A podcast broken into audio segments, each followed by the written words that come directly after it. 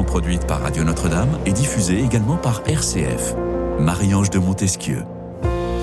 Attention, si vous êtes parent, ce chiffre risque de vous tétaniser littéralement. 80%, oui, 80% des moins de 18 ans déjà vu des images pornographiques et près d'un tiers des enfants de 12 ans y sont déjà exposés. Alors il faut le dire, la société prend conscience de cela. Le 18 octobre dernier, la Cour de cassation a donné gain de cause à deux associations de protection de l'enfance qui demandaient le blocage de neuf sites pornographiques. Mais toutes ces mesures restrictives suffisent-elles pour enrayer ce véritable fléau virtuel?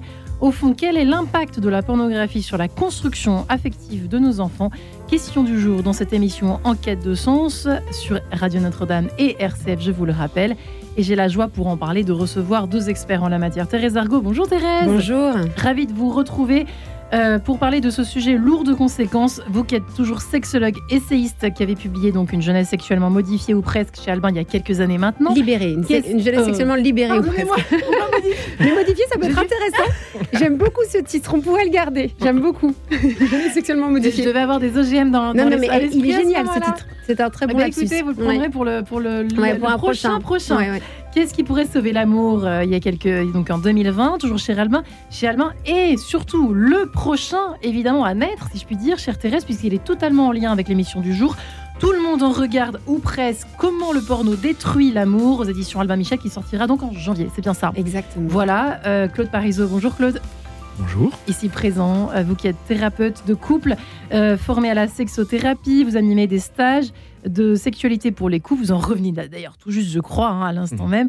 Euh, vous qui, êtes superviseur également dans l'approche Imago, Imago qui est votre truc, vous êtes l'auteur de cette, euh, cet ouvrage Réenchanter son couple grâce à la, méthode Imago, paru chez Erol l'année dernière. Euh, alors, ces chiffres, vous les connaissez l'un et l'autre. Thérèse Argo, ce chiffre ne vous surprend pas.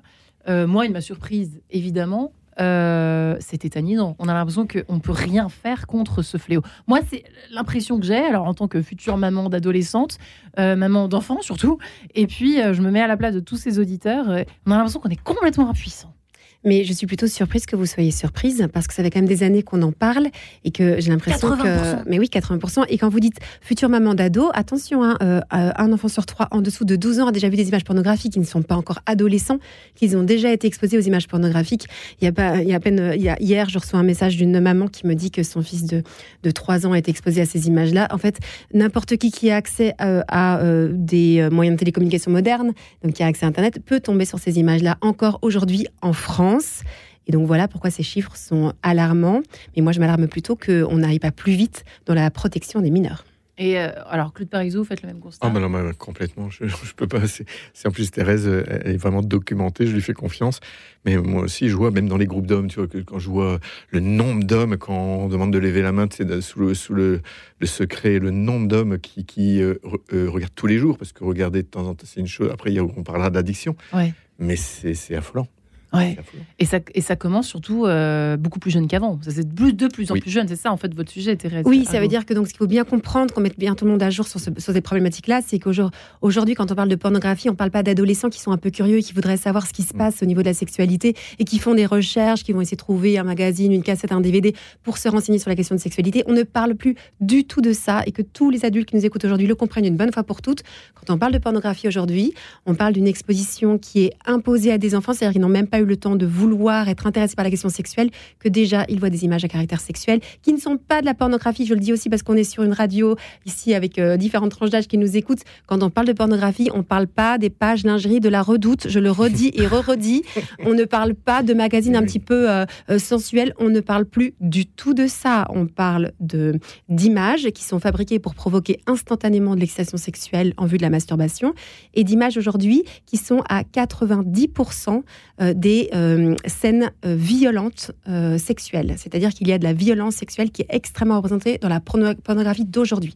Donc que tout le monde s'entende bien, il ne faut pas penser la question de la pornographie avec votre référentiel de à votre époque.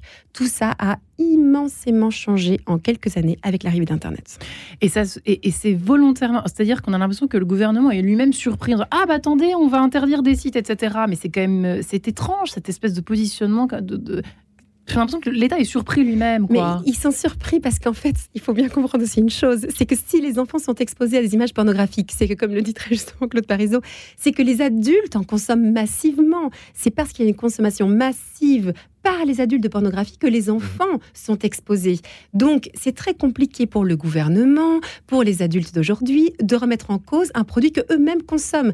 J'ai été plusieurs fois à l'Assemblée nationale, combien de fois on me dit dans les couloirs, mais vous n'imaginez pas le travail que vous auriez ici à faire. C'est-à-dire que ceux qui nous gouvernent sont pas toujours très très au clair avec cette question-là. C'est c'est un peu comme un fumeur qui devrait dire la cigarette est mauvaise pour la santé aux enfants alors que lui-même fume matin, midi, soir. Ben, c'est un petit peu compliqué. Et avec la pornographie, je suis désolée de le dire comme ça aussi cache, mais euh, on a une, un immobilisme parce que les adultes sont aussi consommateurs.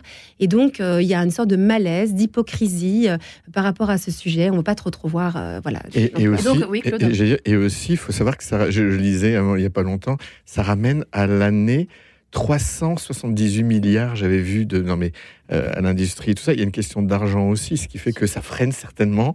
Je n'irai pas plus loin, mais ça freine euh, certainement les initiatives pour euh, limiter. Alors l'argent aujourd'hui ne revient pas au gouvernement français puisque mm. la plupart des, grosses plateformes sont dans des paradis fiscaux, etc. Et on ne mm-hmm. sait pas très très bien qui est mm. derrière tout ça. Donc ça ne rapporte pas directement de l'argent à l'État. Mmh. Euh, Ils sont pas si gagnants que non, ça. Euh. Donc je pense que c'est plutôt, plutôt pour une question euh, morale mmh. euh, et une gêne par rapport au sujet. Mmh. Comment condamner un produit qui était quand même le symbole de la libération sexuelle? On peut, on, a quand même glorifié la pornographie en disant que ça pouvait être très intéressant pour la vie sexuelle des dans les années, dans les années, enfin depuis la libération sexuelle. Je veux dire, on a démocratisé tout ça. Et là, aujourd'hui, on commence à dire ah, ah, ça pose problème. C'est pour ça que c'est compliqué d'un point de vue moral, je dirais, plutôt que. Euh, Est-ce que tu dirais pas euh, Il y a un truc qui me vient, c'est que la pornographie existe, si on regarde au niveau historique, depuis tout le temps.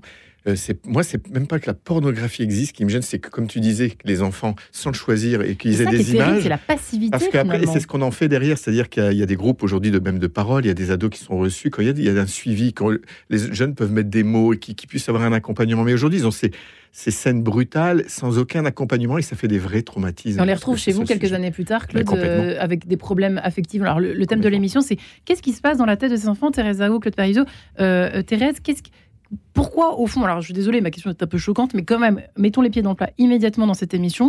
Comment ça se. D'abord, comment l'addiction peut se, peut se créer? Comment Qu'est-ce qui se passe?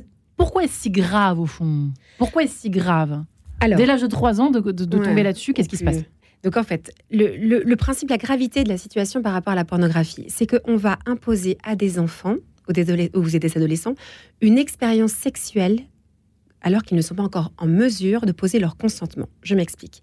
On ne regarde pas de la pornographie en prenant une tasse de thé à la main. C'est son sexe qu'on tient, qu'on touche en vue de la masturbation. Je viens de l'expliquer juste avant. La, pornographie, c'est un support à la masturbation. Jusque-là, euh, voilà, c'est ce que c'est. Euh, c'est-à-dire que quand on voit ces images, il se passe un phénomène très très étrange. Avec son intelligence euh, et, oui, avec sa réflexion, on se dit c'est pas bien ce que je suis en train de regarder. L'enfant sent tout de suite qu'il fait une bêtise. Ah, il le sent quand même? Il le sent. Il dit c'est pas bien ce que je suis en train de regarder émotionnellement, avec son cœur, avec ses émotions, il ressent plutôt des émotions telles que du dégoût ou de la gêne. Et avec son corps, il ressent de l'excitation sexuelle. Et même un enfant? sexuelle, Bien sûr qu'un enfant. Même un enfant.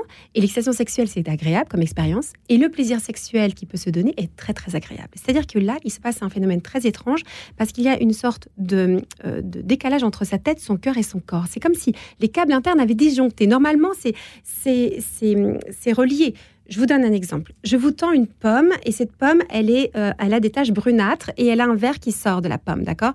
Donc avec votre intelligence, vous dites, oula, cette pomme, elle est pourrie. Si je vous l'attends encore un peu plus, vous allez dégoûter. Vous dites, non, mm. je ne veux pas la manger. Et quand vous allez la manger, vous allez la recracher en disant, ah mais c'est absolument dégoûtant cette pomme. J'ai je, une sensation désagréable. Donc entre la tête, le cœur et le corps, c'est euh, unifié. Je pense que c'est pas bien, je ressens du dégoût et la sensation corporelle est euh, désagréable. Mais c'est pas ce qui se passe avec la pornographie. Avec ma tête, je me dis que c'est pas bien, je ressens du dégoût, mais l'expérience corporelle est agréable, voire très agréable. Et c'est ça qui fait disjoncter tout dans la tête de l'enfant, qui, le rend incapable d'aller dire après à papa, maman, j'ai vu des images bizarres sur mon téléphone. Pourquoi? Parce qu'il se sent coupable d'avoir fait quelque chose de mal. Ils me disent tous les jours, euh, parce que moi j'interviens tout le temps euh, chez les jeunes euh, en lycée, en collège et lycée, ils me disent toujours, madame, on va pas parler de ça à nos parents, on a l'impression d'avoir fait une bêtise. Donc ils se sentent coupables comme s'ils avaient fait une bêtise. Et puis, ils ont un sentiment de honte et de gêne parce qu'ils ont éprouvé une sensation agréable sur quelque chose qui les dégoûtait. Et donc, quand on se sent coupable, quand on se sent honteux, quand on se sent gêné, ce qu'on fait, c'est qu'on s'enferme dans le silence. On n'en Mm. parle pas. Et on reste tout seul avec ces images qu'on ne comprend pas. Comment c'est possible d'avoir éprouvé une sensation agréable sur quelque chose qui me dégoûte? Je ne peux pas comprendre ça quand je suis enfant. Et adulte non plus, on peut pas Et toujours donc, comprendre. on, on- on traverse, on commence ce, ce- une espèce de cheminement de la dissociation, c'est ça? On se dit- C'est Oui. ce qu'on appelle, Oui. je crois, en, en psychologie de base. Et c'est en cela qu'on peut parler de traumatisme. Mm. Euh, et donc, je disais aussi une forme de de- d'abus sexuel. Hein, moi, je parle beaucoup de viol de l'imaginaire, c'est-à-dire qu'on impose viol cette expérience oui, Oui. à des enfants qui sont pas capables de pouvoir la gérer et la vivre. Donc, c'est une question de traumatisme. Mais je peux parler de mon. C'est marrant parce que j'ai du dégoût. Ça fait longtemps. Moi, j'ai beaucoup travaillé euh, sur ces, ces questions-là. Pourquoi? Parce que bah, je l'ai écrit dans mon livre. J'ai j'ai été abusé moi à l'âge de deux ans et il y en a eu beaucoup jusqu'à l'âge de. J'ai pas souvenir de tout. Euh, juste parce que mes parents étaient. C'est pas mes parents, c'est un prêtre, mais et des amis de la famille parce que mes parents, euh, voilà, étaient assez naïfs et ont laissé rentrer du monde. Mais quand tu parles de la pornographie là, ça me fait le même effet. C'est-à-dire, Mm. ce- c'est comme un viol. Je veux dire, la pornographie, c'est le même que que, que- que- il doit y- J'accompagne aussi des personnes euh, et des jeunes et des jeunes filles qui ont vécu ça, et c'est exactement ce que dit Thérèse. C'est-à-dire qu'il y a, on sait que c'est pas bien, il y a plein de choses, et en même temps, il y a du plaisir dans le corps, ce qui fait qu'elles pensent que c'est elles-mêmes qui ont créé ça. Ça va jusque-là, quoi, après. Et, et je pense que dans la, la- la pornographie, euh, c'est exactement la même chose, et c'est ça qui crée le- pour moi le, le- le- le gros trauma. Et je je sais pas Ouais. pourquoi je dis ça là, mais je disais euh, dans le stage sexualité, parce qu'on on parle entre hommes, après entre femmes aussi. Puis euh, les hommes qui disaient oui, il y a les femmes qui ont été abusées, il y a les femmes qui n'ont pas été abusées. Moi, je pense même qu'il y a trois catégories. Il y a les femmes qui n'ont pas été abusées, il y a les femmes qui ont été abusées et qui ne travaillent pas sur elles, et il y a les femmes abusées qui, qui ne vont jamais se faire aider. Et ces femmes-là, moi je le dis dans les stages, si vous ne faites pas aider, ben, vous ne pourrez pas avoir une vie sexuelle épanouie. C'est vraiment un vrai trauma, ça demande des années de travail. Et peu de gens le font, et c'est encore tabou. Et puis des, des- des petits garçons qui, qui sont futu- de futurs hommes aussi, parce que vous l'avez pas mentionné dans votre, Oui. dans votre typologie. oui, tout à fait. aussi Et- les hommes qui ont été abusés enfants, ça, c'est encore plus tabou. J'ai fait un, un mémoire, là, il y avait un ami qui faisait un mémoire là-dessus quand j'étais en maîtrise de psychosociologie au Québec, et qui, lui, était, il, faisait, il a eu beaucoup de, de mal à, à finir euh, sa thèse, parce que c'est quelque chose qui n'est qui est pas reconnu, puis que c'est- très tabou. Je parle là, moi, des abus, mais la pornographie, ça fait les mêmes dégâts, et, ça, ça- ça fait, et c'est et c'est là qu'il y a une nécessité de faire quelque chose. comme- Ouais. Et là, on a l'impression que même certains euh, racontent que dans les écoles, c'est devenu presque. Il y a une espèce de normalisation, une sexualisation à outrance. Est-ce que c'est un fantasme Est-ce que c'est la réalité, euh, Bah, c'est la réalité. moi j'interviens donc je vous dis au moins chaque semaine dans des lycées et à chaque fois que je fais une intervention sur ce sujet, j'ai l'impression que c'est la première fois de leur vie qu'on leur dit que la pornographie pose problème. C'est-à-dire que c'est tellement normalisé, tellement banalisé que qu'une intervenante extérieure vienne leur expliquer ce que c'est, comment ça fonctionne, pourquoi ça a des effets négatifs sur leur vie, ils tombent des nues quoi. C'est ah bon et lorsque je me précise, enfin moi ce qui me touche beaucoup c'est qu'ils me disent en fait, c'est comme si tout ce qu'ils pressentaient intuitivement, ils sentent bien au fond d'eux que ça leur fait pas du bien, que c'est pas bon. Et en même temps, le discours ambiant banalise complètement à outrance cette consommation de pornographie. Que quelqu'un leur dise non, mais en fait, je comprends que vous vous sentez pas bien, parce que ce serait, normal que vous vous sentez pas bien avec cette consommation-là. Ils se sentent comme soulagés d'éprouver euh, un dégoût, un malaise par rapport à la pornographie. Parce que vraiment, on a banalisé, on a normalisé euh, euh, cette consommation. Est-ce qu'il faut s'inquiéter? Donc, que faire les, petits bouts, euh, les, les parents qui nous écoutent, qui sont complètement affolés, qui ont des enfants bah, vous, vous avez parlé de l'âge de 3 ans tout Oui, à l'heure. n'importe quel âge, Qu'est-ce hein, qui- vraiment. qu'est-ce qu'il faut faire euh, C'est pour ces âges-là. Donc, Bah, euh, déjà- faire attention aux écoles, faire attention aux écrans, faire attention à tout. Ben, pas attention à tout, mais en fait, déjà, sortir de sa naïveté en tant que parent. Ouais. Donc, c'est très bien d'écouter cette émission. Écoutez-la jusqu'au bout. auditeurs. Voilà, écoutez-la et faites-la écouter à vos amis. On arrête de sortir d'une espèce de, de naïveté sur ce sujet. Quand on est parent, on a on a deux responsabilités, c'est de protéger nos enfants et de les aimer. Et, euh, et protéger nos enfants, je sais, moi, je suis moi-même maman de trois enfants. Parfois, c'est très euh, très ingrat comme tâche parce que ça demande un certain contrôle de l'utilisation, entre autres, des, écrans. Alors, il ne faut pas non plus être psychorigide à tout, euh, tout canaliser mais, et tout contrôler, pardon. Mais par contre, on est obligé de quand même avoir ce rôle de euh, protection de nos enfants. Euh, C'est-à-dire qu'on on regarde euh, à quel moment est-ce qu'ils euh, ils regardent des, des- des- des images. de- on, pardon, on contrôle leur temps d'écran, euh, on les laisse pas dormir avec un iPhone, un ordinateur dans leur chambre. euh, on, voilà, on, on- on- et on met des, temps, on met ça tombe des, comment? des Ça- filtres ça- aussi, Ça commence comment? Oui, voilà. Ça commence comment? Ça commence par un, un vulgaire dessin animé qu'on regarde sur YouTube. Comment ça Quels sont les, les- les retours que vous avez de des, des- des- des rencontres passives euh, avec, euh, si je puis dire, pour un enfant de 3, 4, 5, euh, 8 ans, euh, avec des images pornographiques. Il y a, y a plein d'histoires, ouais. C'est les pop-up. Non, mais Ouais, je veux dire, c'est même quand on regarde un dessin animé aujourd'hui sur Internet, il faut comprendre qu'il y, a- qu'il y a des pubs liées à la pornographie tout le temps. Donc ça vient. Donc à un moment donné, il clique. Mais comme je disais, à trois ans, on peut être confronté à des images dont notre système n'est pas prêt à, euh, je veux dire, à digérer, à le traiter. Notre cerveau n'est pas euh, n'est pas euh, formé. Et c'est ça qui est grave. Alors, hyper attention avec les plateformes, par exemple. Le type de plateforme, on fait attention déjà à ça. Parce oui, mais que- même y a ça, imaginons à la maison. Et c'est vrai qu'à la maison, on peut. Mais les enfants, ils vont aussi 8 heures par jour à l'école. Et à l'école, on peut pas. Et quand on peut pas euh, contrôler ça, bah, bah, à l'école, il n'y a Bon. pas de téléphone, normalement. mm, en non, bah, principe. hein. si, Ah, dans ils les- ont des téléphones de plus en plus tôt. Donc hein, là, il faut c'est- faire attention à ça. euh, Prendre les écoles, euh, si on peut, choisir une école où il n'y a pas. On se renseigne sur les, les présences. Je suis désolée de le dire. euh, Mhm. On est libre de dire ce qu'on veut ici. En fait, il y a, Je pense que la, la protection, elle, elle est sur donc différents aspects. À la fois le contrôle, évidemment, des moyens de télécommunication. On est obligé, c'est notre job de parent. Voilà, c'est tout. Euh, mais euh, aussi l'autre chose, c'est euh, de pouvoir en parler à ses enfants. Mm. Et ça, c'est un point très important. Et je sais que là, les auditeurs, auditrices qui nous écoutent peuvent être peut-être un peu mal à l'aise. Comment est-ce qu'on va parler de ce sujet à nos enfants? Vous pouvez en parler de manière très simple. Tout à l'heure, j'ai écouté à la radio une émission qui parlait de la question de la pornographie. Est-ce que tu as déjà entendu parler de ça? Et vous parlez, vous commencez comme Alors, à partir de 7-8 ans, vous pouvez commencer euh, à en parler. Mais oui, bien Eh sûr. oui. Comme vous parlez de la cigarette, comme vous parlez de l'alcool, comme vous parlez de la drogue et comme vous parlez de toutes les problématiques euh, qui sont euh, euh, dans notre société. Et, mais vous, vous, vous pouvez en profiter de cette émission pour en parler. Ah tiens, j'ai entendu qu'on disait ça. Est-ce qu'on en a déjà parlé dans ton école? Est-ce que tu as déjà entendu ce mot-là? Ça te dit quelque chose? Tiens, je vais t'expliquer ce que c'est, le mot. Et puis si tu entends parler, tu sais que tu peux toujours en qu'on leur parler. dit? Ben, on leur explique ce que c'est. Ce sont des images qui sont fabriquées pour provoquer de l'excitation sexuelle. L'excitation sexuelle, c'est pas un gros mot hein, de dire ça à ses enfants. On peut dire ça. Ça veut dire qu'on ressent comme ça quelque chose dans son corps. Alors, en fonction de l'âge, on peut plus ou moins euh, préciser les choses. Et puis, en fait, ces images, elles sont fabriquées pour euh, qu'on aille les regarder encore et encore et pour que des gens puissent gagner de l'argent parce qu'on va aller voir ces images-là. en fait. Et donc, c'est très important de redire aux enfants dès le âge que c'est fait pour gagner de l'argent. C'est pas fait pour leur faire du bien. C'est fait pour les rendre prisonniers d'une euh, industrie qui va faire du profit euh, par, par un phénomène ça, ça refroidit. Ça, ça refroidit quand Oui, c'est vraiment ça, d'expliquer ça. Voilà, Ouais. c'est pas fait pour nous expliquer comment on fait les bébés ni comment est-ce qu'on fait l'amour. Euh, bien au contraire, Mm. c'est fait pour gagner de l'argent. Eh bien, je vous propose de nous séparer quelques instants. Respirons en compagnie de Frédéric Chopin et cette valse numéro 6, opus 64, numéro 1. À tout de suite. En quête de sens. Une émission produite par Radio Notre-Dame et diffusée également par RCF.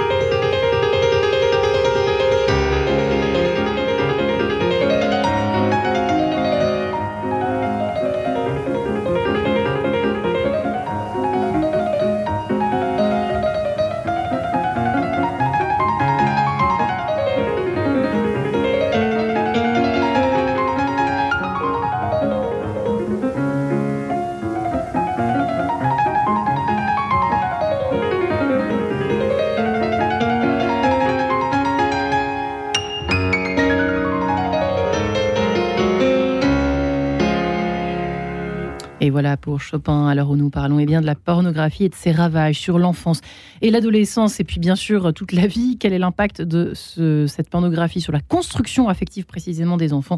On en parle aujourd'hui avec Claude Parisot, thérapeute de couple, euh, qui anime régulièrement des, stages de sexualité pour les, les, couples. Lui qui a écrit cet ouvrage Réenchanter son couple grâce à la méthode Imago chez Erol, euh, et Thérèse Ergo, sexologue essayiste, qui vient publiera dans quelques mois, poignée de semaines, on peut le dire, tout le monde en regarde ou presque. Comment le porno détruit l'amour? Chez Albin Michel, qui sortira donc en janvier. Elle qui a également écrit il y a quelques temps Qu'est-ce qui pourrait sauver l'amour, euh, toujours chez Albin, et qui organise des stages régulièrement, qui intervient dans les écoles, dans les lycées, surtout, hein, euh, Thérèse Argo, je crois, euh, justement pour parler des dangers de cette fameuse pornographie. on parlait à l'instant, effectivement, des écoles, des, comment prévenir en fait tout ça. On peut pas tout contrôler, Thérèse. C'est vrai qu'on peut pas tout contrôler quand on est parent, mais on peut quand même faire intelligemment les choses, essayer de, préserver nos enfants en, les, en amont, c'est-à-dire euh, en leur expliquant pour éviter qu'ils tombent dans ce piège. Hein. C'est ça que vous nous avez dit avant de nous séparer il y a quelques instants. Vraiment, le plus important, c'est qu'il faut absolument que la pornographie cesse d'être un sujet tabou au sein des familles, au sein des écoles et au sein de la société. On peut en parler exactement comme vous parlez de la cigarette, exactement comme vous parlez des ravages de l'alcool. De la même façon, c'est pas parce qu'il s'agit de sexualité qu'en un coup tout le monde doit être pétrifié à l'idée d'aborder ce sujet-là. C'est exactement le même problème euh, d'addiction et puis de tout ce qui va, tout ce qui va en découler. Parce que même si on, enferme nos enfants dans des écoles, euh, alors pourquoi pas rien. contrat, privé d'écran, etc. De toute façon, ça viendra par la fenêtre. Ah non, c'est impossible. Ça viendra par la fenêtre. Votre enfant dans les écoles les plus privées du monde, avec le, le cercle euh, religieux le plus, le plus rigide du monde, bien sûr qu'il pourrait euh, en consommer. Donc ça ne sert à rien ah. parce que aujourd'hui, euh, personne ne peut être, euh, comment dire, euh, euh protégée par, par l'arrivée de la, pornographie. En tant que telle, la protection, elle doit être intérieure, elle ne doit pas être extérieure.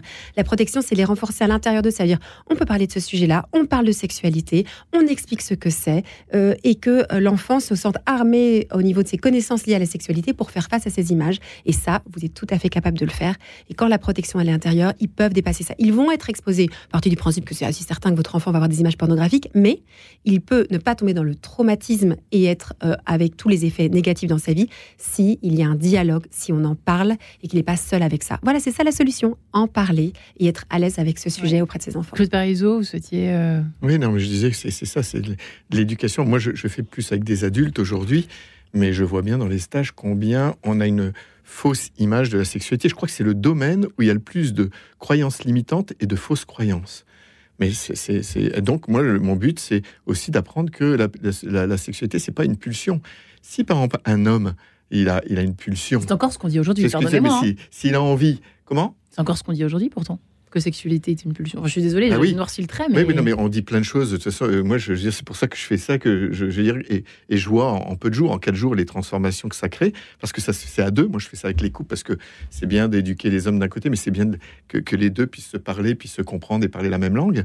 C'est que euh, la sexualité, s'il y a une pulsion, l'homme, il va s'en occuper euh, de son côté. Sa femme, elle n'est pas là pour, pour, pour, pour, comment dire, assouvir sa pulsion. Après, s'il y a un désir, là et comment et comment je l'exprime et comment on en parle et comment comment ça se passe chez les hommes et les femmes. On, notre sexualité en plus elle, comment dire le désir il est activé de manière différente. Chez une femme le désir il est activé par la connexion par la communication par, par le fait de passer des moments temps de, passer plein de moments ensemble et ça ça va ouvrir le sexe. Chez l'homme c'est le contraire. Lui il a besoin de se sentir désiré. C'est-à-dire que lui ça passe d'abord là pour pouvoir ouvrir son cœur. Mais c'est juste de comprendre comment ça marche mais que c'est pas euh, contradictoire, c'est juste que c'est deux façons différentes et en fait on veut la même chose. Et dans les stages, quand on explique que ça peut, que déjà c'est apprendre à ralentir, que, que, de sortir de la pulsion et qu'on n'est pas obligé d'avoir du désir, par exemple pour faire l'amour, on n'est pas obligé d'aller à l'orgasme. L'orgasme c'est juste une dictature. Je veux dire, c'est une vraie dictature, l'orgasme. Ben oui, parce que c'est toujours chez l'homme, c'est je vais aller à l'orgasme. Il est déjà dans le début de la relation sexuelle, c'est emmener la personne à l'orgasme. Mais L'amour, c'est être dans l'instant présent, c'est être dans les sensations, c'est être dans la connexion, c'est être dans le ralentissement, c'est tout un chemin. Et si on est déjà sur, l'issue, sur, sur là j'en parle en deux secondes alors que faut en parler en quatre jours, donc je vois que je fais beaucoup de raccourcis. Mais le but, c'est juste qu'est-ce qu'on fait pour arriver là. Et, en fait, moi personnellement, je ne sais pas pourquoi, j'ai jamais eu cette, cette chose-là. J'ai jamais pensé que faire l'amour ou être efficace ou compétent, parce que on aime bien être compétent nous les hommes, c'est de d'emmener ma partenaire à l'orgasme. Moi, ce qui était plus important, c'est le moment qu'on passe. Puis, si on arrive à l'orgasme, c'est super. Mais s'il n'y a pas d'orgasme, c'est pas grave non plus. tout le chemin était super aussi. Si je me libère de ça, il y a quelque chose qui, qui, qui pour en tant qu'homme, là je parle vraiment pour les hommes, il y a quelque chose qui s'assouplit à l'intérieur, il y a quelque chose qui, qui est joyeux, il y a quelque chose qui est plus complet, je sais pas, quelque chose qui est en relation. Hmm. Et quand je peux être en relation, bah là, il y a une ouverture qui se fait. En Il est vrai qu'on est à, visiblement à, à 100 000 lieues, voire plus, euh, de, de, de ce que, de ce que procure, de ce que euh, nous offre à voir finalement la pornographie. Ah oui, à 100 Quand 000 on entend ça, Exactement. alors là, franchement, c'est le pôle Nord, pôle Sud. hein. Bah, exactement, C'est tout à fait ça. Et, euh, et donc, il y a à la fois la sexualité relationnelle dont vient de parler Claude, et puis la sexualité pulsionnelle qui est mise en scène par la pornographie. Et cette sexualité qui cherche donc euh, dans un, un devoir de jouissance, euh, un devoir de performance, de réussite, d'efficacité, etc. et qui vient s'introduire dans la sphère intime qui, au départ, le sex- la sexualité nous permet, nous, entre les êtres humains, de créer de la connexion et de créer euh, justement euh, de, de, de l'amour. Donc, effectivement, on est tout à fait euh, dans d'autres deux, deux planètes. Alors, c'est c'est ça qui est assez euh, euh, compliqué parce que la pornographie qui est omniprésente à la fois sur Internet, mais aussi qui a donné ses codes à la publicité, aux séries, euh, au- à, la, à la musique, aux clips, bref, à tout l'univers culturel. Moi, j'aime bien parler de culture porno dans lequel nous baignons tous. Mhm. Euh, eh bien, Sans vient de donner- compte aussi, Sans hein, s'en rendre compte. ouais. Toutes les, les Mhm. publicités qu'on voit ont, vraiment pris les codes du porno, etc. Les émissions, télé, radio, on entend des, euh, des, voilà, des, des, des- des réf- des références à cet univers-là. Euh, et je vous dis, dans les films, c'est quasi voilà, Omniprésent, systématique, omniprésent. Mm. Et donc, on a finalement, on est influencé par cette façon-là d'envisager la sexualité, euh, qui a mis lieu de notre désir du cœur. Notre désir du cœur, il est de, de connecter. Donc, il y, a, il y a une dissonance aussi parce que euh, on nous entraîne vers une cette sexualité-là très pulsionnelle, alors qu'on veut, je pense, au fond de nous, une sexualité relationnelle où on Mm. se sent aimé et où on aime. Donc, euh, donc voilà. Donc, c'est pour ça que quand on propose autre chose, comme, euh, comme tu viens de l'expliquer, Claude, je crois que ça, ça, ça touche et ça donne envie. Mm. Mais quasi personne n'entend ce message-là, puisque Ouais. euh, on est pris par le, par le bruit euh, incessant du, du, du porno. Quoi. Donc c'est pour ça qu'il faut intervenir dans les écoles, c'est pour ça qu'il faut faire de la prévention, c'est pour ça qu'il faut faire de l'éducation sexuelle, pour montrer que la sexualité peut être autre chose que cette représentation-là qui est faite. Parce que si c'est la seule représentation de la sexualité, forcément que ça va, ça va influencer euh, les, La les construction enfants. affective des enfants. Exactement, qui vont après, qu'ils le veuillent ou non, reproduire ce qu'ils ont vu. Parce qu'il y a aussi une croyance euh, pour celles et ceux qui regardent des images pornographiques, c'est de se dire, mais moi, je suis tout à fait capable de faire la part des choses. Non, mais c'est bon, on m'a expliqué avec le porno, c'était pas comme ça dans la vraie Mm. vie. Je sais faire la part des choses. Alors là, c'est souvent un, un propos de vois beaucoup de lycéens, ils sont là, mais non, mais vous inquiétez pas, madame, il n'y a aucun problème. sait ce qu'on fait. Moi, je sais ce que je fais, etc. Mais en fait, c'est pas possible. C'est pas possible de faire la part des choses Pourquoi entre ce qu'on voit et ça va influencer notre vie sexuelle. Pourquoi il y a plusieurs raisons à cela? Je vais vous donner un exemple simple. Quand euh, vous regardez une émission comme Colanta, tout le monde voit ce que c'est Colanta sur TF1, un jeu, un jeu de télé-réalité. Ben, il y a toujours dans le salon, là, on regarde la télévision, l'équipe dans la famille qui dit ah mais moi c'est mon rêve de faire Colanta et ceux qui disent ah mais moi mais jamais je voudrais faire Colanta. C'est-à-dire que tu regardes une émission et tu te poses la question si oui ou non tu voudrais faire ce que tu regardes. C'est-à-dire qu'en fonction de ce que tu regardes, tu vas commencer à avoir un questionnement particulier. Est-ce que je veux ou pas faire ce que je vois? Une autre façon de voir les choses, c'est que tu regardes une autre émission, par exemple euh, The Voice, euh, hop, la, la- la musique. Bon, soit tu rêves de faire ça, tu commences à te projeter comment je vais m'habiller, qu'est-ce que je chanterais pour gagner le, le concours. Bon, mais si ça t'intéresse pas du tout, tu peux être surpris quelques quelques heures plus tard, quelques jours plus tard, de chantonner sous ta douche une petite chanson que tu as enten- entendue où? Dans l'émission que tu as regardée quelques heures avant. Autrement dit, ce que tu regardes va influencer ton questionnement, va influencer ton imaginaire, et va faire que sans te rendre compte, ces images vont revenir à des moments où tu ne te, où tu- tout à fait euh, euh, inopportunes, enfin, voilà, comme et euh, et puis ça va commencer à te mettre des idées dans la tête. J'aime beaucoup le slogan de Canal+. C'est peut-être un peu ironique de dire ça quand on connaît à quel point Canal+ diffuse du porno, mais Canal+, a un slogan qui est génial qui dit ne confiez pas votre imaginaire à n'importe qui. Hmm. Ne confiez pas Ils votre imaginaire à n'importe qui. slogan. C'est très Ils fort de dire ça. Notre, ce qu'on va regarder, c'est pour ça que vous, en tant que parents ou que grands-parents qui vous nous écoutez, choisissez avec votre enfant des bons films, Ouais. des bonnes séries qui vont mettre des idées euh, chouettes dans la tête de vos enfants. Parce que ce qu'on va regarder va influencer notre vie et nos comportements, et particulièrement aussi nos questionnements, nos désirs et nos fantasmes. Et si je peux me permettre encore d'aller un tout petit peu plus loin, c'est que donc, si vous avez bien suivi, la pornographie, c'est une rep- représentation de fantasmes. Quand on va voir certaines images, notre cerveau va être habitué à être excité par une certaine, euh, un certain scénario. Une fois qu'on l'a vécu, qu'on a, a eu du plaisir en regardant ce scénario-là, le cerveau va chercher à euh, une excitation un peu plus euh, comment dire, un peu plus forte, et donc il va falloir transgresser davantage les interdits, c'est-à-dire chercher un fantasme qui est un peu plus euh, un peu plus transgressif encore de et plus encore. en plus, de plus en plus. C'est-à-dire qu'il va y avoir une modification au niveau des fantasmes. À force de consommer de la pornographie, on va aller de plus ou moins plus loin dans la recherche de fantasmes de plus en plus transgressifs, c'est-à-dire de plus en plus violents, de plus en plus dégradants. Et voilà pourquoi la pornographie aujourd'hui est euh, très violente, parce qu'on va chercher des choses. En fait, c'est comme si on va chercher des doses plus fortes Ouais, pour ressentir l'excitation Une sexuelle. sorte de Donc drogue. ça hein. influence nos fantasmes et ça met des, des idées dans la tête que jamais, au grand jamais, tu n'aurais eu si tu n'avais pas été exposé à les images pornographiques. Et ça se retrouve chez Claude Parisot. Voilà, exactement, qui va euh, après 20 ans plus réparer tous les soucis. Ça Mais, mais c'est exactement ça. Tu vois, c'est aussi par rapport, c'est par rapport à l'imagination. Tu parlais d'imagination, ce qui est déjà les écrans. Le fait qu'il y ait beaucoup d'écrans, euh, ça diminue. on- il y a pas, pas mal d'études qui sont faites, c'est que ça diminue aussi l'espace lié au- parce qu'il faut du temps pour imaginer les enfants qui, exemple, qui s'ennuient. Tu vois, l'ennui aujourd'hui, les enfants, c'est l'horreur. Cinq minutes sans rien faire, Ouais. c'est le vide total. Laissez vos enfants s'ennuyer. mais oui, mais c'est dans Enfin. cet espace-là qu'on peut euh, justement travailler l'imaginaire et aussi réguler, on va dire, au niveau neuronal. hein. Euh, C'est c'est à cet endroit-là que ça se fait aussi.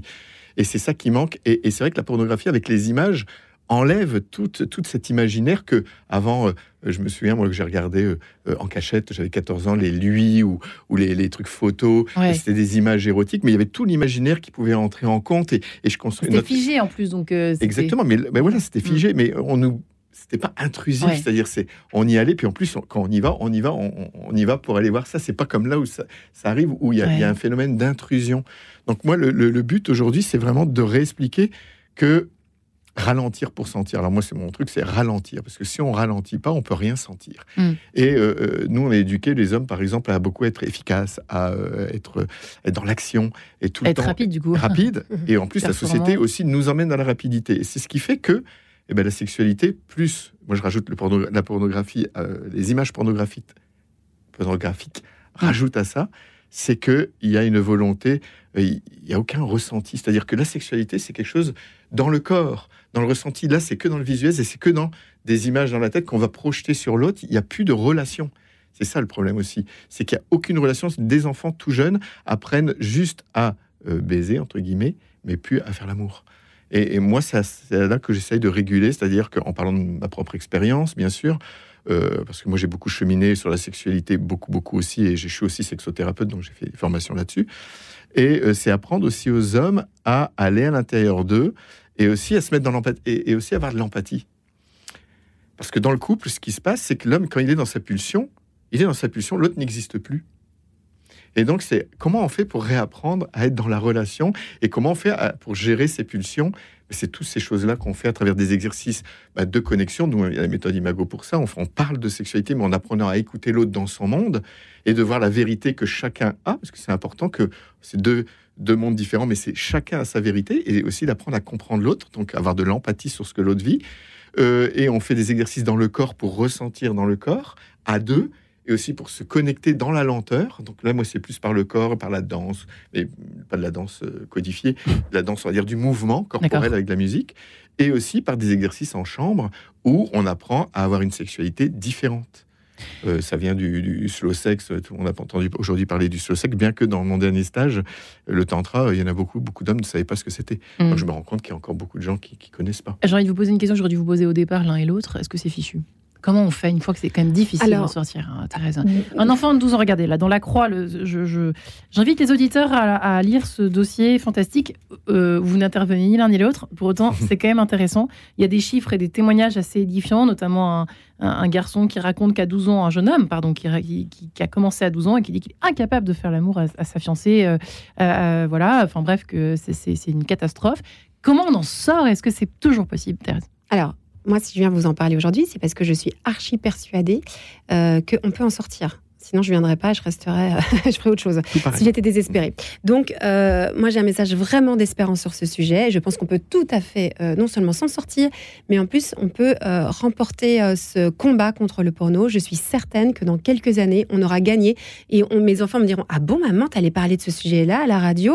Alors que ce sera une, une évidence pour tout le monde que la pornographie pose problème et qu'on aura mis en place des protections euh, euh, pour les mineurs. Moi, je- j'en suis persuadée. Euh, Je vous donne rendez-vous dans, dans 10 ans, dans 20 ans, et vous direz que euh, que, que j'avais raison. Je suis sûre et certaine d'avoir raison sur ce sujet. C'est absolument mégalo, prétentieux, de ce que vous voulez. Mais je sais qu'il y a un problème et je suis sûre qu'à un moment, on va s'en rendre compte collectivement et qu'on fera quelque chose pour changer les choses. Alors, quand, d'un point de vue individuel et personnel, est-ce qu'on peut en parler après Anaïs? Ça oui, vous ennuie pas bien Parce que je vais me faire gronder derrière la vitre par le monsieur Ouais. avec sa barbe. Je n'embrasse pas les garçons, paraît-il. Anaïs, on se retrouve juste après. À tout de suite. En quête de sens.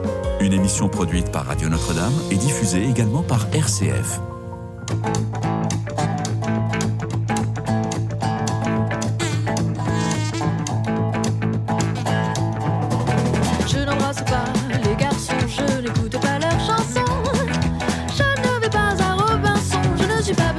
Que l'amour frotte à la maison.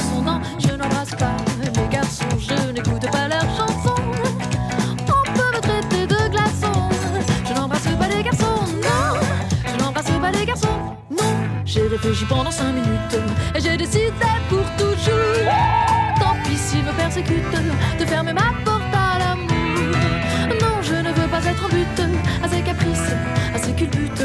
Pas de baiser, pas de dispute, pas de soupir, pas de rechute. On souffre, on pleure, on lutte, lutte, lutte, lutte. Moi je dis flûte, flûte, flûte, flûte. C'est vrai quoi. Mais bon. Je n'embrasse pas les garçons, je n'écoute pas leurs chansons. Je ne vais pas à Robinson, je ne suis pas petit poisson que l'amour frotte à la maison. Non, je n'embrasse pas les garçons, je n'écoute pas leurs chansons. Non, non, non, on peut me traiter de glaçon. Je n'embrasse pas les garçons, non, je n'embrasse pas les garçons, non. Que vous soyez prince ou diplomate, docteur en lettres ou pharmacie, coiffeur, marchand de tomates, je vous dis non, non,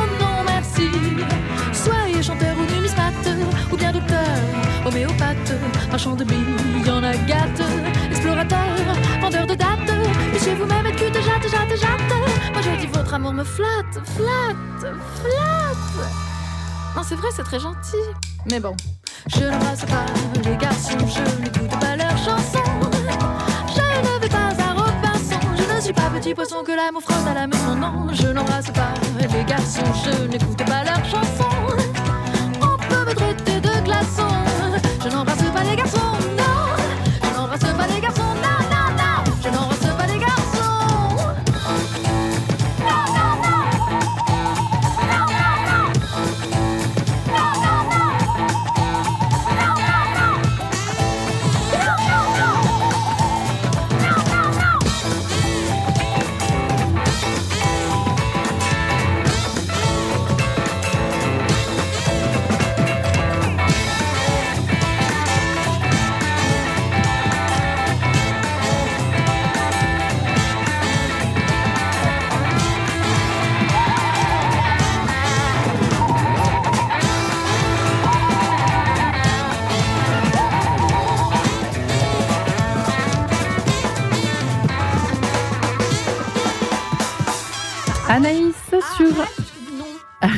Notre-Dame RCF. Euh, oui, veut dire non à la pornographie. Quel est l'impact de la pornographie sur la construction affective des enfants?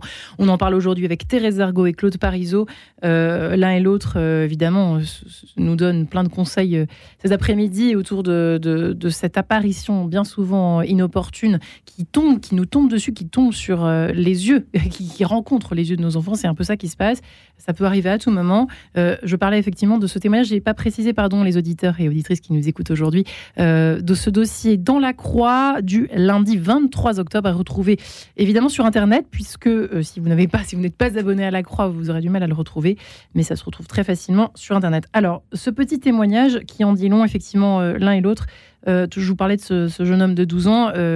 qui, qui d'une famille catholique, il, il raconte hein, très simplement qu'il était ensuite en internat, qu'il a commencé à 12 ans euh, le porno de façon de plus en plus régulière, de plus en plus choquante. Il dit, il dit ceci Je regardais de plus en plus souvent et des contenus de plus en plus choquants.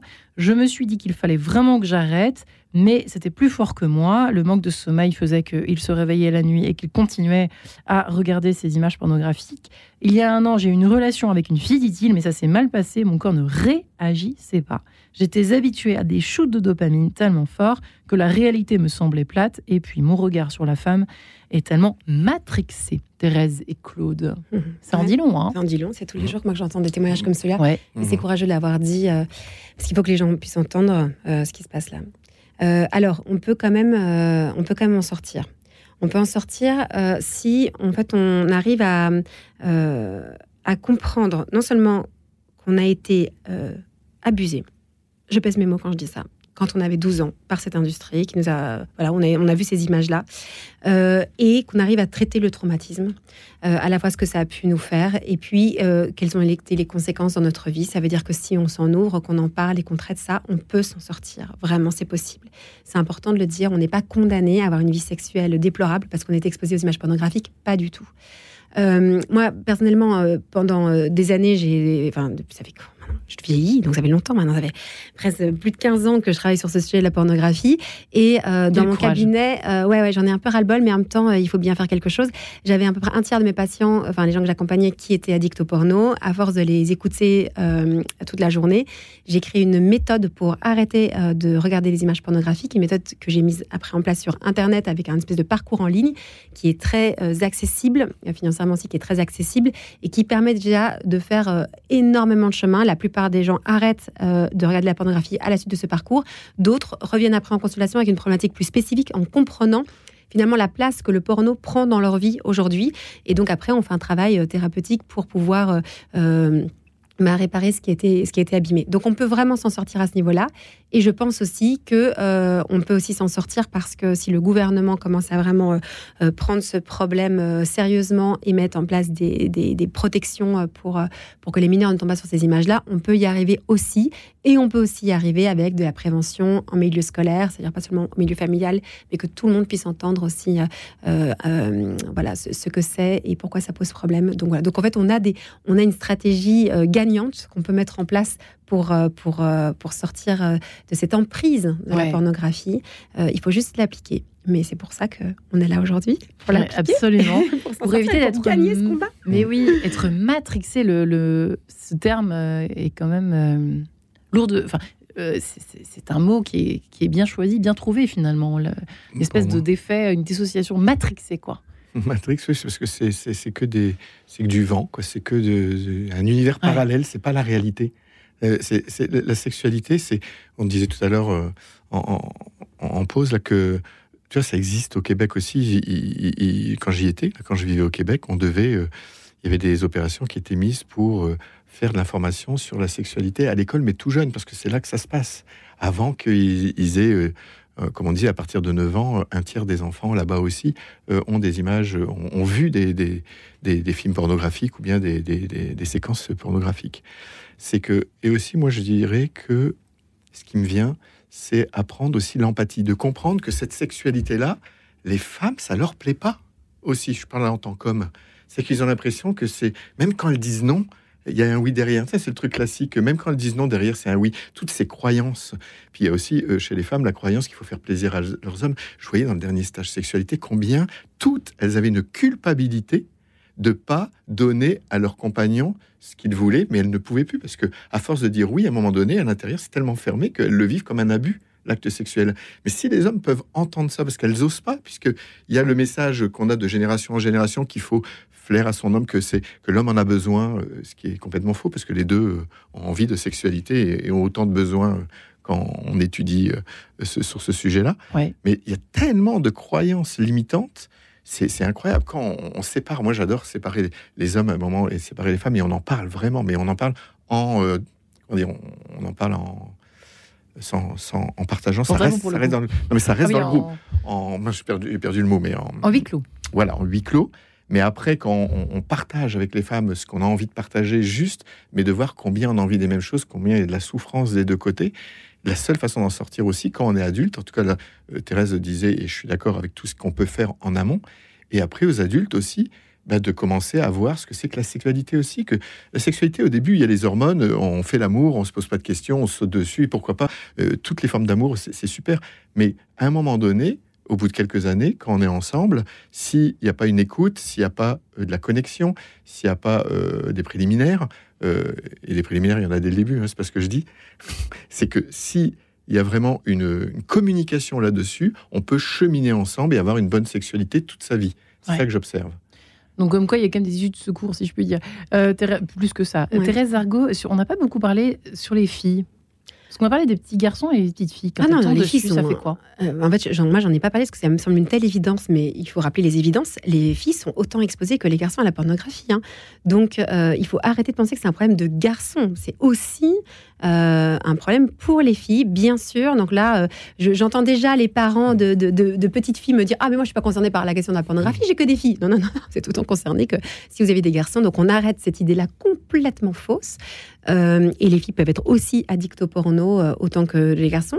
Alors c'est vrai que la production actuelle est fabriquée majoritairement par des hommes et pour des hommes, euh, mais il n'empêche que des filles peuvent tomber. Euh, le phénomène de d'addiction va fonctionner aussi euh, chez les femmes. De la même façon? De la même façon, bien sûr. Les filles, euh, et, et, et en fait, le problème avec pour les femmes et pour, enfin, pour les petites filles, les jeunes filles et les femmes, c'est qu'il y a une, une culpabilité supplémentaire, puisque comme on pense que c'est un problème de garçons, quand elles-mêmes sont sous l'emprise de la pornographie, elles n'osent pas en parler en pensant qu'elles sont particulièrement perverses, tordues, euh, pour regarder quelque chose qui est fait au départ pour les Pour garçons. les hommes. Donc Mm. c'est très très très très très important que les euh, que les adultes qui parlent de la pornographie expliquent bien que les filles sont aussi concernées pour déculpabiliser les jeunes filles qui seraient euh, euh, exposées à ces images-là. Donc attention aussi à notre discours parce qu'on on le connaît hein, le discours. Qui est de dire le problème de la masturbation, la pornographie chez les garçons, un discours souvent dans des milieux plus religieux, on a un peu associé les deux. D'ailleurs, masturbation et pornographie, moi je vous encourage à dissocier les deux, c'est pas la même problématique. Mmh. Euh, donc voilà, et, de, et de, de comprendre que c'est un phénomène de société. Mais je voudrais revenir quand même sur Oui. un point très important, et au, quitte à, à- à choquer, mais bon, c'est ma spécialité. Euh, c'est que on parle aujourd'hui dans cette émission de l'exposition des mineurs aux images pornographiques, mais on, vous invite, vous, en tant que parents ou grands-parents, d'oser parler de ce sujet-là à vos enfants. Mais ça veut dire aussi de savoir, et vous, vous en êtes tout par rapport à ce sujet de la pornographie? Et dans votre couple, est-ce que vous arrivez à en parler? Et est-ce que l'un des deux en consomme ou les deux vous en consommez? Euh, Interroger sa propre consommation, la consommation de son conjoint, c'est nécessaire. Et il me semble quand même fondamental de dire que ce qui est mauvais pour un enfant, un collégien et un lycéen ne deviennent pas, ne devient pas soudainement très très bon pour un adulte. Ouais. Moi, je ne peux plus supporter et entendre cette expression de film pour adultes. Il faut bannir cette expression. Elle ne peut plus exister aujourd'hui. On ne dit pas que ce sont des films pour adultes, comme si nous, en tant qu'adultes, on regarde ça. Ah non, non, je suis un adulte et je ne regarde pas ça. Ce n'est pas fait pour les adultes. C'est mauvais pour tout monde, gagner de gros. l'argent. Voilà. Et pour moi, je pense que c'est mauvais pour tout le monde. Le pornographie telle qu'on l'a décrite aujourd'hui dans cette émission est mauvaise pour tout le monde. Euh, fumer quand on est enfant, adolescent, adulte, Mmh. fumer quand on est une femme, un homme, fumer quand on est enceinte ou quand on est malade ou quand on est vieux, ne change rien au fait que fumer tue. Fumer une fois par jour, par mois, par semaine, par an, ne change rien au fait que fumer tue. Eh bien, c'est la même chose avec la pornographie. La pornographie en soi est mauvaise, elle pose en soi problème, quel que soit l'âge, et elle pose aussi problème chez les adultes. Et je fais une grande distinction entre la pornographie et l'érotisme. L'érotisme, c'est Mm. autre chose. Je pense qu'il n'y a rien de bon dans le porno, alors que l'érotisme est nécessaire à la vie sexuelle épanouie. L'érotisme, c'est une euh, production artistique qui vise à éveiller le désir, la créativité et l'imagination. Ce sont deux choses très différentes qu'on a tendance à confondre malheureusement, que je vous encourage à dissocier. Pornographie et érotisme, c'est pas la même chose. La pornographie cherche à faire du profit, c'est un support à la masturbation. L'érotisme cherche à éveiller donc la créativité, l'imagination. C'est de la, une production artistique euh, et donc l'intention n'est pas du tout la même et n'a pas du tout les mêmes effets. Voilà, moi je suis très pro-érotisme, je suis très pro-sexe. Euh, je, vous le savez, euh, euh, par aussi ce métier de, de sexologue. Ah, je suis vraiment mon, Mm. mon objectif. Pourquoi je suis en lutte contre la pornographie C'est parce que mon objectif c'est de, de, de, réaliser ce projet de libération sexuelle, d'être libre dans sa sexualité, dans ses amours. C'est magnifique. C'est moi, je, je me bats pour ça et je sais que mon ennemi numéro un c'est la pornographie.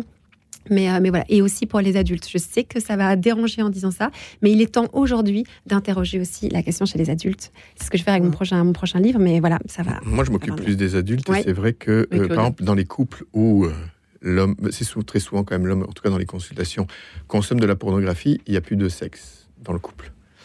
Et, et oui, et c'est vrai qu'avec la pornographie, il n'y a pas besoin d'être en relation. On- on- En fait, C'est ça direct, tue y a pas de petit nom, feu, y a pas de nom, elle dit toujours la relation, finalement. Ah, mais complètement.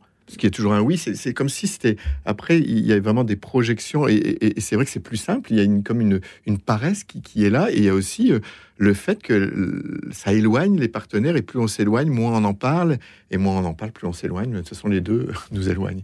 Donc, c'est c'est vraiment un vrai problème aussi à cet endroit-là. Moi, c'est à cet endroit-là que je travaille. C'est plus de, euh, de, de voir pourquoi il y a de la pornographie, parce que souvent aussi, nous, dans notre travail, c'est de voir en dessous du problème. Mm. Le problème n'est pas le problème. Donc, c'est aussi de parler de... de ben, très souvent, il y a des difficultés juste relationnelles, des difficultés de communication, d'oser dire ses besoins, d'oser dire ses envies, d'oser d'oser dire ses limites. Chez la femme, des difficultés à dire ses limites ou un non, parce que peur de ne pas satisfaire. Et chez l'homme, euh, bah déjà, dire ses envies, c'est difficile parce qu'il sait même pas. Parce que c'est la pornographie qui a pris le relais. Il sait pas. Je sais pas de quoi j'ai envie. Puis, c'est, bah oui, parce que pour ça, sentir ses envies, il faut sentir. Et pour sentir, il faut ralentir. On est toujours là. Et on est dans un monde où bah, on ne ralentit pas et on ne sent de moins en moins. Et ce qui fait que quand on ne sent pas non plus, qu'est-ce qui se fait? Ben, On ne se met plus à la place de l'autre. L'empathie, c'est ça, c'est avoir du temps de se mettre à la place de l'autre. On ne le prend pas. Et c'est là qu'on on- on fait du mal. Alors, l'émission touche bientôt, bientôt à sa fin, mais pas tout de suite encore. J'avais envie de vous demander à l'un et à l'autre quels sont pour les, parents qui, qui débarquent un peu euh, cet après-midi, qui s'interrogent sur quels sont euh, éventuellement les hum, symptômes visibles quand l'enfant, parce que vous l'avez dit, euh, Thérèse et Claude, vous l'avez dit aussi, euh, le, le- le- le- le grand problème finalement pour euh, discerner, si, enfin pour essayer de, de, de- de savoir si euh, notre enfant est déjà, déjà malheureusement côtoyer des images pornographiques ou s'il est même addict, avant qu'il ne soit trop tard, quels sont les espèces de symptômes? Est-ce qu'il y en a? Est-ce qu'il y a des signaux, en tout cas, qui peuvent nous alarmer, nous alerter?